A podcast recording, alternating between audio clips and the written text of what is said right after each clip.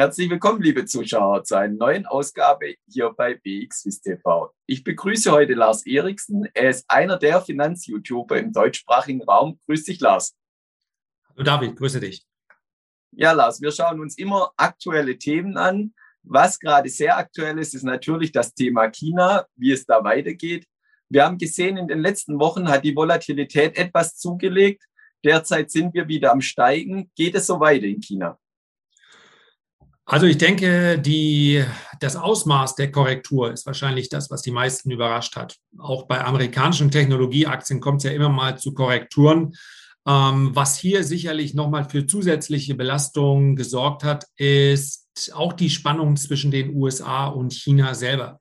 Das heißt, wir haben es nicht mit einer klassischen technischen Reaktion zu tun, die also einfach mal bedeutet, dass Werte, die gut gelaufen sind, dann Luft ablassen müssen, sondern es hat sich eben auch fundamental einiges geändert, schlicht und einfach, weil, ja, wenn man so will, China seine Krallen zeigt und den großen Tech-Konzernen sehr deutlich macht, dass vermutlich in den nächsten Wochen, Monaten, vielleicht sogar Jahren mit mehr Regulierung zu rechnen ist. Und Regulierung ist etwas, was ja, wir wissen es nicht genau, aber was das Wachstum durchaus beeinflussen kann.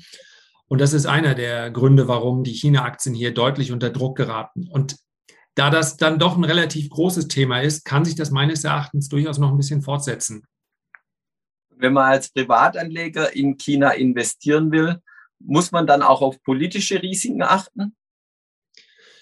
Ja, wir haben eigentlich vier große Faktoren und das ist so ein bisschen das Problem, weil wir bei diesen Faktoren nicht sagen können, sie sind da und sie werden dann wieder verschwinden. Wir haben zum einen mal die Regierung in Peking, die schon seit Wochen und Monaten, wir haben da den Börsengang von Didi gehabt, also dem chinesischen Uber-Pendant, welcher ja, relativ schlecht gelaufen ist. Man kann es nicht anders sagen. Ja, direkt nach dem Börsengang ging es 50 Prozent abwärts offiziell, weil es um Cyber Security, also weil man, weil die chinesische Führung gesagt hat, hier werden äh, Kundendaten nicht sorgfältig genug bearbeitet. Das hat die Aktie massiv unter Druck gesetzt. Wir haben dann eine Verstaatlichung des Bildungssektors in China. Der ist riesengroß. Da sind viele Unternehmen dran beteiligt. Und das ist natürlich schon ein starkes Signal, dass Wirtschaft in China sich entwickeln darf aber man kann es eben nicht vergleichen mit dem, was wir im Westen gewohnt sind. Es wäre ja quasi undenkbar, dass eine Regierung daherkommt und sagt, das ist möglicherweise jetzt noch ein privater Sektor, den verstaatlichen wir jetzt aber.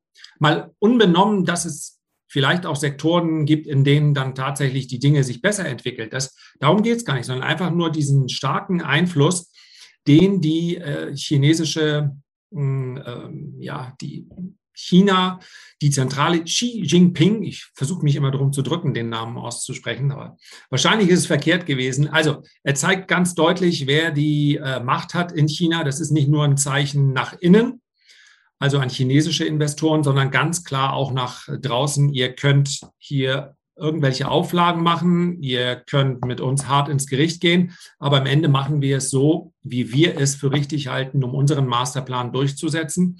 Ja, und das verschreckt nicht zuletzt viele amerikanische Investoren, die jetzt vielleicht auch befürchten, Kyle Bass hat hier, ein großer amerikanischer Investor, gerade ein Interview gegeben, der sagt, vielleicht sehen wir Kapitalverkehrskontrollen, also dass amerikanische Investoren nicht mehr in chinesische Aktien investieren dürfen. Und das ist natürlich dann, wäre ein Szenario, wo man mit erheblichen Kapitalabflüssen und dann auch mit sinkenden Kursen rechnen müsste. Und äh, für unsere Zuschauer auch immer interessant. Hast du für sie vielleicht auch einen Tipp für interessierte Zuschauer oder vielleicht auch schon für investierte Zuschauer? Also ich würde, ähm, das muss man ganz klar insofern für sich selber mal eruieren. Bin ich jemand, der auf kurzfristige Reaktionen am Markt spekuliert? Dann denke ich, kann man durchaus sagen, dass die Kurse jetzt nach teilweise, ja, wenn wir uns eine Alibaba anschauen, die hat vom Hoch über 60 Prozent verloren. Da wäre mal allein schon aus technischer Sicht eine Gegenreaktion fällig, die allerdings in den letzten zwei Tagen auch schon eingesetzt hat. unter langfristigen Aspekten muss man wirklich für sich selber eben entscheiden, bin ich jemand, der in Einzelaktien überhaupt investiert. Es gibt ansonsten auch ein paar ganz interessante China-ETFs oder auch ETFs, wo es um chinesische Tech-Werte geht. Und ich sage es ganz offen, ich möchte da auch gar nicht um den heißen Brei herumtanzen. Für mich ist das langfristig eine äh, Kaufgelegenheit. Man muss aber wirklich mit der Volatilität leben können. Ich kann mir nicht vorstellen, dass China sich jetzt den freien Kapitalmarkt komplett versperrt und wieder zurück in alte Zeiten kehrt, also komplett abschottet. Das kann sich China auf seinem Weg zur erklärten, zum erklärten Ziel, also die, ähm, die nicht nur politische, aber auch die technologische Macht auf diesem Planeten zu werden, da kann sich China im Prinzip nicht leisten, sich komplett abzuschotten. Also auch wenn es derzeit sehr volatil dahergeht, für mich ist das langfristig auf jeden Fall eine Kaufgelegenheit. Und du hast es gerade schon angesprochen, wenn man sich den chinesischen Markt dann näher anschaut, gibt allgemeine ETFs, die in den komplett chinesischen Markt investieren oder auch Themen-ETFs, die nur in den Techniksektor investieren. Kannst du da vielleicht noch ein paar Worte sagen, welche du da bevorzugen würdest?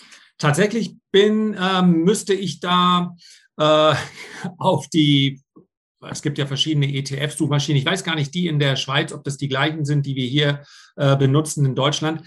Ich bin eher der Aktienmann. Das heißt, ich habe also selber verschiedene äh, Technologietitel aus China, in die ich investiert bin, wie zum Beispiel eine Tencent oder eine äh, JD.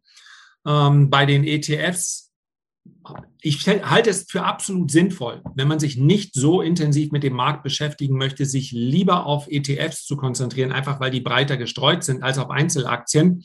Aber ich kann hier dir keine konkrete Wertpapierkennnummer nennen, weil es halt in meinem Portfolio eher die Einzelaktien sind. Ja, super. Vielen Dank für deine Einblicke und auch für deinen Ausblick. Das war Lars Eriksen. Und liebe Zuschauer, schauen Sie wieder bei uns vorbei, wenn es heißt Experteninterview bei BXWIST TV. Herzlichen Dank.